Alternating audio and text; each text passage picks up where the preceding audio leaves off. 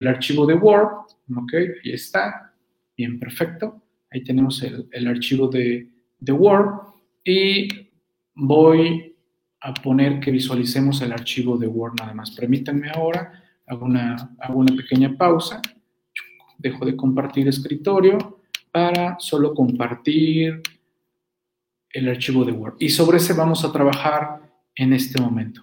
Okay. Ahí lo tienen. Ok. Ahí está. A ver, ¿ya lo están visualizando? Ok, ya lo estamos visualizando, ¿verdad? Ya ven el archivo de Word. ¿Me confirman, por favor? Que ya lo, ya lo visualizan. Ok, ahí está. Bien.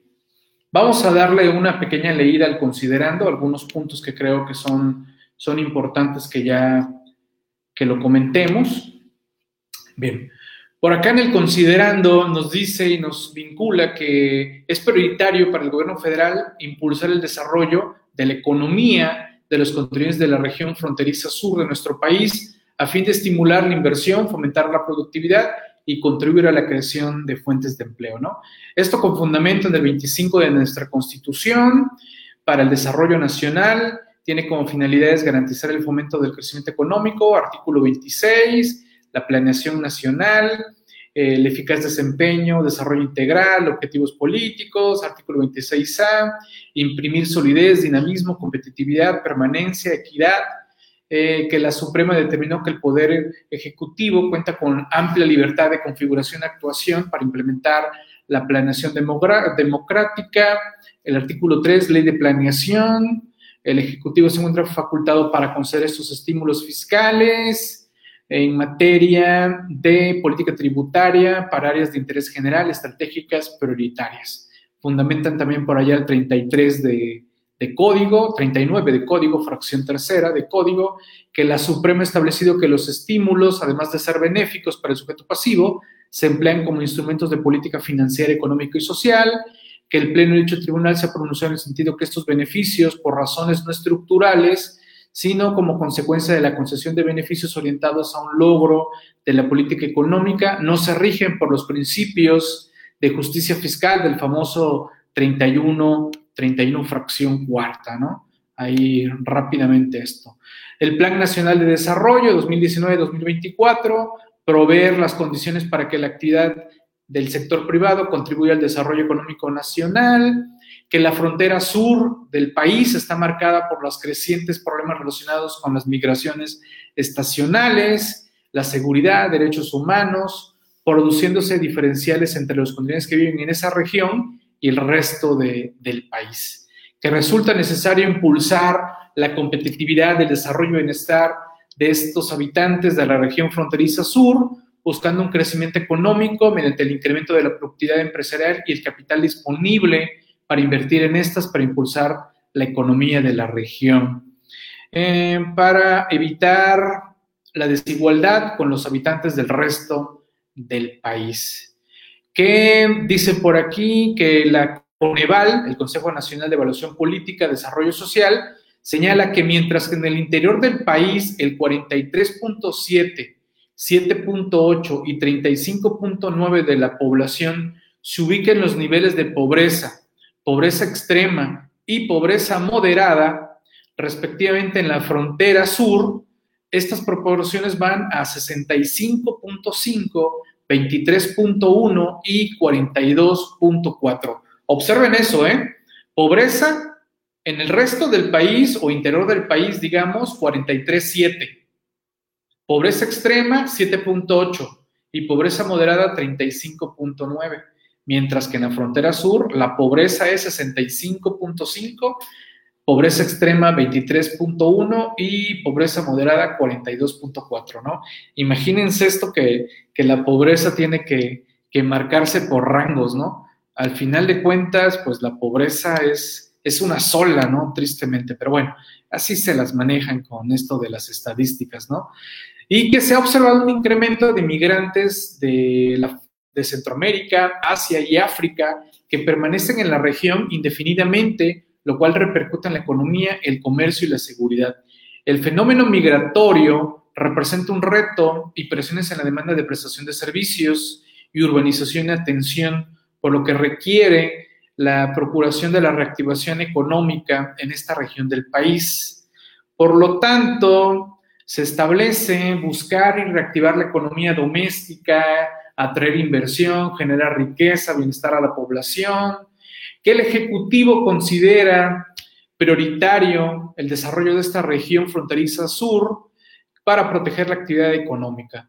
Entonces, es inaplazable el pleno ejercicio de libertad y la dignidad de los individuos y grupos sociales, así como de los pueblos indígenas de la región sur de nuestro país. Que los estímulos forman parte de una estrategia integral del Gobierno de México, cuya intención es mejorar el bienestar de la población en esta región. Por lo tanto, nos hablan de los beneficios consistentes en disminuir la carga fiscal de los contribuyentes del IVA y del ICR a las empresas y personas físicas con actividad empresarial, que en ese sentido se estima conveniente otorgar un estímulo en materia de ICR que perciban ingresos provenientes de actividad empresarial exclusivamente en la región fronteriza sur, consistente en un crédito equivalente a una tercera parte del ICR causado en el ejercicio o en pagos provisionales, el cual se acreditará contra el ICR causado en el periodo de que se trate. Y por esto se habla de una tasa del 20%, ¿no? Porque si la tasa, eh, digamos, está de, del 30, pues bueno, se habla de, de una tasa del 20%, claro, hablando de personas morales. En el caso de personas físicas, pues sabemos bien que, que manejamos una, una, tarifa, ¿no? Que la aplicación del estímulo anterior permitirá que los contribuyentes, personas físicas y morales, que realicen actividad empresarial paguen solamente las dos terceras partes del ICR causado por los ingresos en dicha región. Que además es importante establecer medidas para una simplificación administrativa para que los particulares, atendiendo la crisis económica, niveles de pobreza y marginación, a fin de facilitar y transparentar el otorgamiento de estos estímulos. Para gozar de este estímulo de renta, deberán acreditar tener su domicilio en la región fronteriza sur por lo menos 18 meses inmediatos anteriores a la fecha en que presente el aviso de inscripción en el padrón de beneficiarios del estímulo para la región fronteriza sur. Eso, digo, los que, si hay alguien aquí que esté en este momento de la frontera norte, eh, seguramente pues se les va a hacer esto ya como que súper estudiado, ¿no? Y para los que tuvimos que ver, para los que estuvimos implementando esto, para los que apoyamos a contribuyentes de la frontera norte, pues esto ya se nos hace bastante conocido. Por eso les digo que prácticamente es una copia de, la, de lo que fue el decreto de la frontera norte, que también se publicó nuevamente para prorrogarse en la frontera norte. Así que 18 meses, señores, ¿eh? 18 meses previos, inmediatos anteriores, deben de estar en el domicilio para poder entrar aquí. Es decir, si yo ahorita digo, ah, me voy a mover de domicilio a, allá a la frontera sur y desde allá voy a manejarme, bueno, no, tampoco, porque si tú estás en otra zona del país y le estás vendiendo a otra zona del país, pues seguirás estableciéndote y manejándote con la tasa normal como tal, ¿no? Así que eh, eso también es, es parte eh, interesante porque al fin de cuentas me estoy moviendo ahorita, pero no cumplo con lo de los 18, 18 meses, ¿no? Para efectos del beneficio, dice, se refiere el considerando que antecede, deberán percibir ingresos exclusivamente en la región fronteriza, en el entendido que este requisito se cumple cuando los ingresos obtenidos en la referida región representan al menos el 90% total de los ingresos del contribuyente en el ejercicio fiscal anterior de conformidad con las reglas de carácter general que tal efecto emita eh, el SAT. Entonces, esa es otra, ¿no? Yo podré estar en esta región, pero resulta que mi audiencia, mi público, mis clientes son fuera de esta región. Por lo tanto, yo no cumplo con ese 90%, entonces tampoco vas a poder venir a aplicarte este beneficio. También es interesante, ¿no? Porque de repente puede ser que yo tengo mi domicilio en esta región, pero aquí no se vende mi producto, se vende en otras partes del país. También eso, pues es interesante eh, saberlo y, conocerlo como tal. Que existen actualmente contribuyentes a quienes la ley de renta les otorga ciertos beneficios fiscales, los cuales estima que no deben de convivir con este estímulo de renta, ya que ello ocasionaría condiciones desiguales en materia de competitividad y equidad de trato entre contribuyentes de la región fronteriza sur, pues algunos de ellos podrían verse especialmente favorecidos con más de un beneficio fiscal. Que para tener acceso a este beneficio en materia de renta hay que presentar este aviso a más tardar el 31 de marzo del ejercicio de que se trate.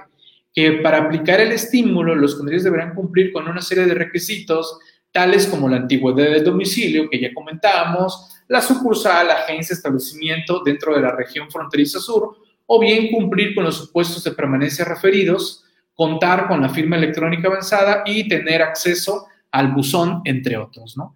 Que los beneficios en materia de renta son optativos, por lo que se permite a los contribuyentes solicitar en cualquier momento al SAT su baja del padrón. Sin embargo, de hacerlo, se establece como consecuencia la pérdida del derecho de aplicar el estímulo por todo el ejercicio en que esto suceda y la obligación a más tardar del mes siguiente en que se solicitó la baja, declaraciones complementarias pagando el impuesto completo, es decir, sin considerar el estímulo fiscal previsto en el presente decreto.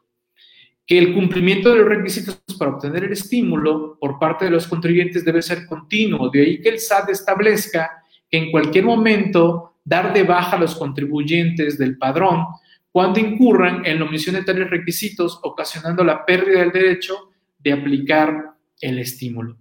Por otra parte, se estima también un crédito equivalente al 50% de la tasa del IVA y por eso se habla que, es una tasa del 8% de, del IVA, ¿no? ¿Cómo vamos? ¿Vamos bien? ¿Hasta aquí? ¿Se va entendiendo? ¿Sí les va quedando claro? A más de uno, reitero, esto, se les, esto les puede parecer como flashback, ¿no? Oye, esto recuerdo que ya lo había yo estudiado, ¿no? Sí, eh, quizás ya lo habíamos estudiado porque, reitero, la frontera norte prácticamente es similar, ¿no? Que con la finalidad de asegurar un aprovechamiento correcto del estímulo, los contribuyentes pueden aplicar siempre que realicen entrega material de los bienes o el servicio en la región fronteriza. Por lo tanto, reitero, de manera simplificada, se habla de trasladar solo el 8% eh, del IVA como tal. Así que igual, yo estoy en la región fronteriza, pero si vendo mi producto a alguien que no está en la región fronteriza sur, simple y sencillamente mi producto va a estar a la tasa del 16. Si yo estoy en una de las ciudades de esta zona y le vendo a la Ciudad de México, un cliente que en la Ciudad de México, pues no, vas a tener que aplicar la tasa del 8%.